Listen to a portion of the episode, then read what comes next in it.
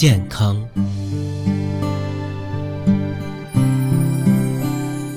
我们还要依靠此身体修波罗蜜，所以要照顾身体的健康。每天要找时间来运动，让血气流畅，身体健康就能省下医药费，不必浪费时间去找医生。